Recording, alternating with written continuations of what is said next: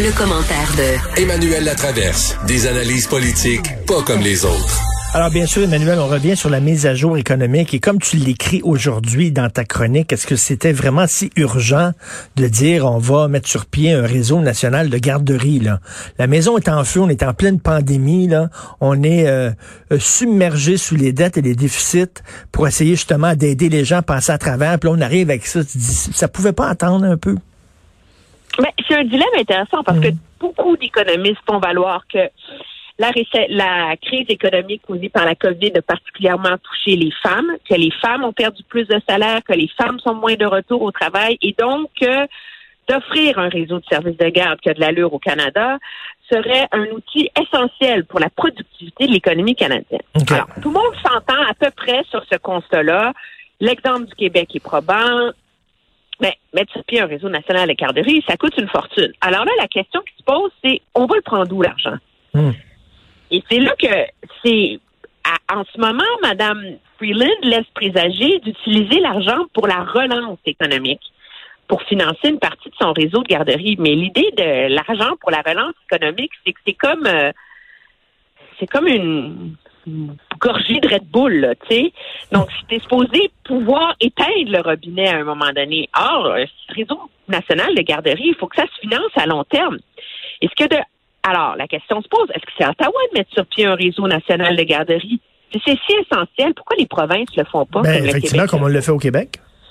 Ben oui. Puis mieux que ça, c'est que là, on veut mettre de l'argent pour un réseau national de garderies, mais on dit aux provinces qu'on n'a pas assez d'argent pour augmenter à long terme le financement du réseau de la santé.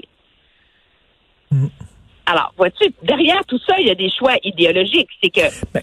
le réseau national de garderies, c'est un truc auquel croit Mme Freeland et dans son désir de déposer un budget féministe et intersectionnel, alors que euh, l'argent pour la santé, le gouvernement il croit moins parce qu'il n'y a pas de, capital politique à faire eh, eh. beaucoup en augmentant le financement de la santé. Exactement. Tu vois le jupon idéologique quand même. Hein. On met l'accent sur la diversité dans la fonction publique, sur le multiculturalisme, sur euh, les femmes, etc. C'est du clientélisme. Il flatte dans le bon sens du poil les différents groupes de gauche qui l'appuient. Oui, oui, puis on a beaucoup de secrétariats. Un secrétariat sur l'apprentissage et la garde des jeunes enfants, un plan d'action à mettre sur pied pour les femmes et l'économie. Donc, on va financer beaucoup, beaucoup d'exercices pour que les gens réfléchissent sur comment améliorer notre société. Euh, sur aussi euh, l'autonomisation des communautés culturelles hmm. en vue du multiculturalisme et de la lutte contre le racisme. Okay. dis, en temps de pandémie, moi, j'ai aucun problème.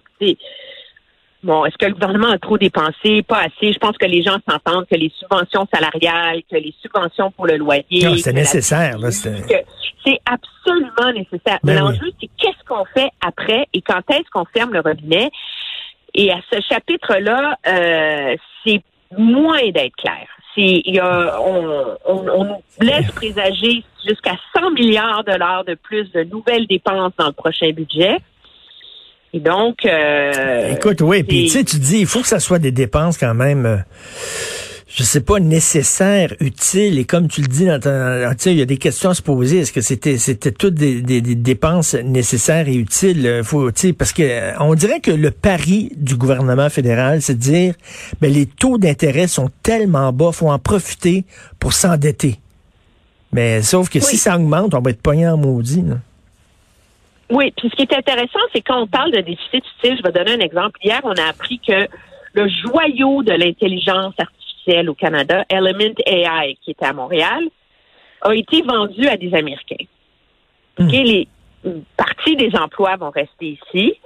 Mais qu'est-ce qui est arrivé? C'est que tout l'argent, toute, le, que, toute la propriété intellectuelle qui faisait partie donc de la richesse canadienne dans cette entreprise canadienne vient d'être vendue à des intérêts étrangers. Alors, si tu es pour dépenser 5 milliards de dollars, disons, est-ce que tu es mieux de le dépenser dans un programme de garderie ou tu es mieux de le dépenser pour s'assurer que ces joyaux de l'économie de demain, qui sont les, les, les champions de l'innovation, qui assurent des emplois payants et de la richesse au Canada, que eux vont avoir de quoi prospérer et cesser d'être vendus aux Américains?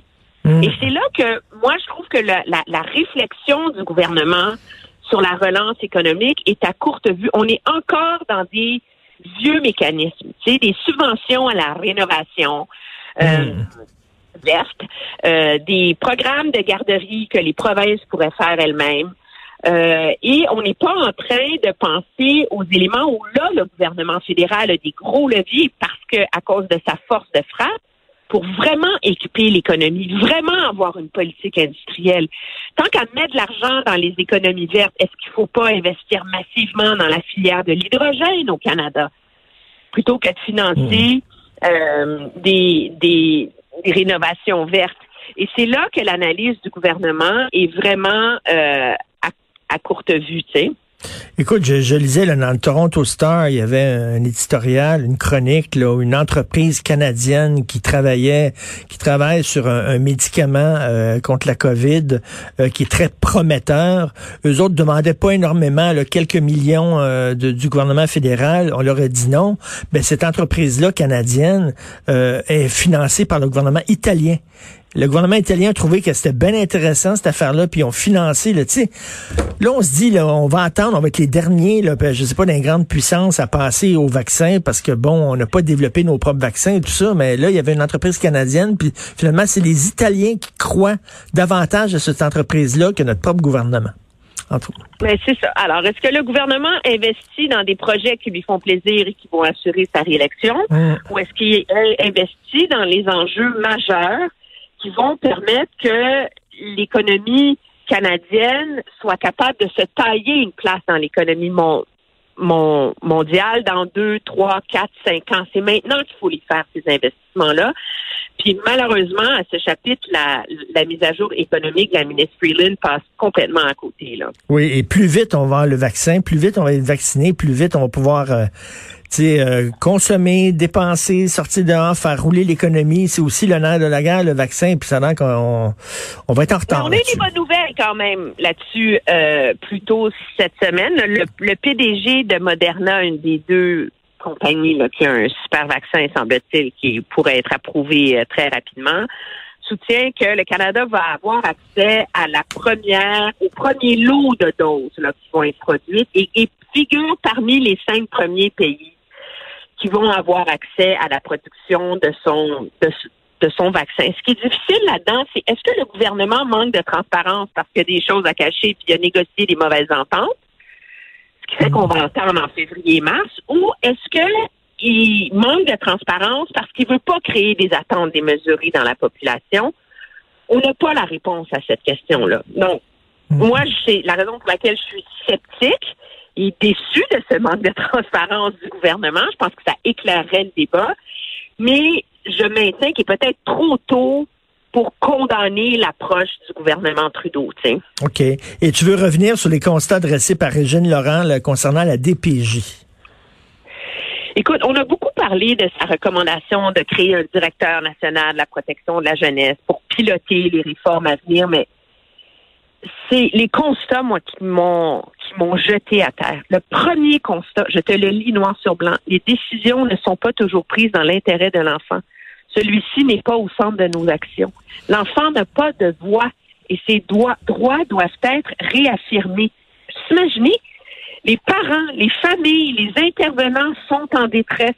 Le travail en silo et la fragilité des services favorisent une hausse des signalements. Hmm. C'est, c'est, c'est, c'est pire que ce qu'on avait imaginé parce que on croyait ou on osait espérer que c'est sûr que les cas de Granby, la fillette martyrisée, le, le grand adolescent là, dont on a beaucoup parlé la semaine dernière, qui avait des bras cassés et qui vivait dans des conditions déplorables, que c'était le pire. Et c'est probablement le pire. Mais le constat que dresse Mme Laurent, c'est que l'ensemble du système est nécrosé, que l'ensemble du système est brisé. Mm. Et donc, c'est, comme, c'est un portrait, un constat d'échec, mais généralisé au sein de la DPJ Et- et de sa façon de fonctionner, où les parents se sentent jugés plutôt qu'aidés, où tout est judiciarisé au maximum et où ce travail en silo fait en sorte que tous les autres leviers qui sont là pour aider des familles qui ont de la misère et qui en arrachent dans la vie, les Ben, garderies, les écoles, les groupes communautaires, personne travaille ensemble. Ben justement, euh, Emmanuel, je parlais à Camille Bouchard, que tu connais, l'auteur du fameux rapport Un Québec fou de ses enfants, qui date de Ouais. 30 ans, il y a 30 ans. Et Camille Bouchard me disait, puis il a tellement raison, il dit la DPJ, c'est bien qu'on s'attaque à la DPJ, puis tout ça, c'est bien, mais la DPJ, c'est en dernier recours. Ce qu'il faut faire, et ça, tu reviens souvent là-dedans, et tu es une des rares chroniqueuses qui, qui parle régulièrement de pauvreté, de lutte à la pauvreté. Il dit, il faut faire en sorte que les familles se rendent pas là à la DPJ. À un moment donné, que régler les, problèmes des familles pauvres et tout ça, qui ont de la difficulté avec leurs enfants, qui savent pas comment gérer leur famille et tout ça, c'est là, il faut les prendre en amont, avant que la situation se dégrade et que là, on a besoin de la DPJ. C'est ça. Et cette absence d'imputabilité où finalement tout le monde se renvoie la balle dans le système fait en sorte que ces familles-là se retrouvent acculées au pied du mur avec la DPJ sur le dos euh, dans un dans un dans un processus qui finalement en plus finit par nuire aux enfants. Alors, moi, j'ai hâte de voir la réponse du gouvernement Legault euh, à ça. Je sais, j'écoutais ton entrevue avec M. Bouchard, je sais que lui a des réserves là, sur cette idée d'un directeur national euh, de la protection euh, de la de la jeunesse. Pour ça, je me demande si ça prendrait pas un ministère euh, euh, en, en, en bonne et due forme pour s'occuper de nos enfants. Mais la barre est haute. Là, M. Legault, après un constat comme celui, préliminaire comme celui qu'a dressé Mme Laurent, il n'a pas le choix d'agir et de poser des gestes avant le dépôt du rapport final le 30 avril. Parce qu'il faut qu'au 30 avril, la machine du gouvernement soit prête à embrayer. Sinon, ce rapport-là va finir par s'enléger dans euh, la mise en place de structures, de bidules, de réformes. Il faut que le ménage, tu sais, dans l'organisation et dans la machine soit fait pour que quand finalement le rapport final va soit va être déposé, que le gouvernement euh, n'ait pas le choix que d'agir rapidement. Et je pense que c'est ça, c'est pour ça aussi que Mme Laurent euh, euh, fait sa sortie hier là, pour un peu euh, forcer la, la main au gouvernement. Écoute, hier, Sophie et moi, on a installé nos lutins coquins euh, dans le salon, dans la cuisine. Tu as des problèmes avec tes lutins coquins? Écoute, on, on l'a perdu. Tu les fait voler- kidnapper, et tu, ça vient-tu avec une note de rançon? Non, mais écoute, à 11 heures le soir, deux parents déchaînés, fous, en train de ouvrir toutes, tous les raccoins, tous les bois, tous les fonds de garde-robe. On a perdu le lutin. Mais, Ah, j'allais avoir un- on allait avoir un cœur brisé ce matin. Parce que il n'y a rien de plus amusant que les folies de mon lutin, euh, de notre lutin à tous les matins. Écoute, depuis quelques Ah, années, c'est, plus- populaire que le Père Noël, le lutin, là. Ben oui, mais nous, on fait des folies avec le lutin. Là. Il est pas là pour espionner, là, puis être sûr que, tu sais, euh, rendre des comptes au Père Noël. Là. Il fait des mauvais coups dans la maison. Il déroule du papier de toilette. Bon, ben, accroche ça, on l'a fait, là, du papier de toilette partout dans le salon, etc. les chaises, ça Regarde. les chaises sans table. J'ai eu une super idée dans ma panique. C'est quoi? Quoi? Notre lutin est en isolement. C'est bon. C'est ça que t'as dit à Il ta fille. Avec, non, mais il a écrit une lettre, puis il est en isolement parce qu'il était en contact avec quelqu'un qui a la COVID. Alors, il est en quarantaine. Ça a-tu marché? envoyé un petit cadeau en attendant. Oui, mais là, elle était vraiment inquiète. Elle m'a appelé là, pendant que j'étais sur la route. Elle a dit, maman, qu'est-ce qui arrive si le, le lutin a la COVID et qu'il meurt? Là, je dis, non, non, il va être correct. T'es mieux d'aller en acheter un aujourd'hui. Au plus sacré. Oui, je me rappelle où est-ce qu'il est, là, je pense. Et euh, ce soir, on se voit. Écoute, parce que dans notre balado, Sophie et moi, devine qui vient souper, on soupe avec des gens et on fait toujours, ben, on a fait une revue de l'année la- l'année passée avec euh, Mario Dumont et Benoît Dutrisac. Et là, ça va être euh, Emmanuel Latraverse et Pierre Nantel. On enregistre ça ce soir. On va revenir Oui. sur euh, euh, la- l'année. on va essayer de parler d'autres choses de COVID, aussi de COVID, mais d'autres Oui. affaires aussi, c'est sûr et certain. Oui, puis pour dessert, je vous ai amené ma croustade aux pommes. Ah, all right. Super. Bon, ben, ça va être bon pour ma ligne, ça. Merci à ce soir, Emmanuel. Bonne journée. Au revoir. Bye. Bye.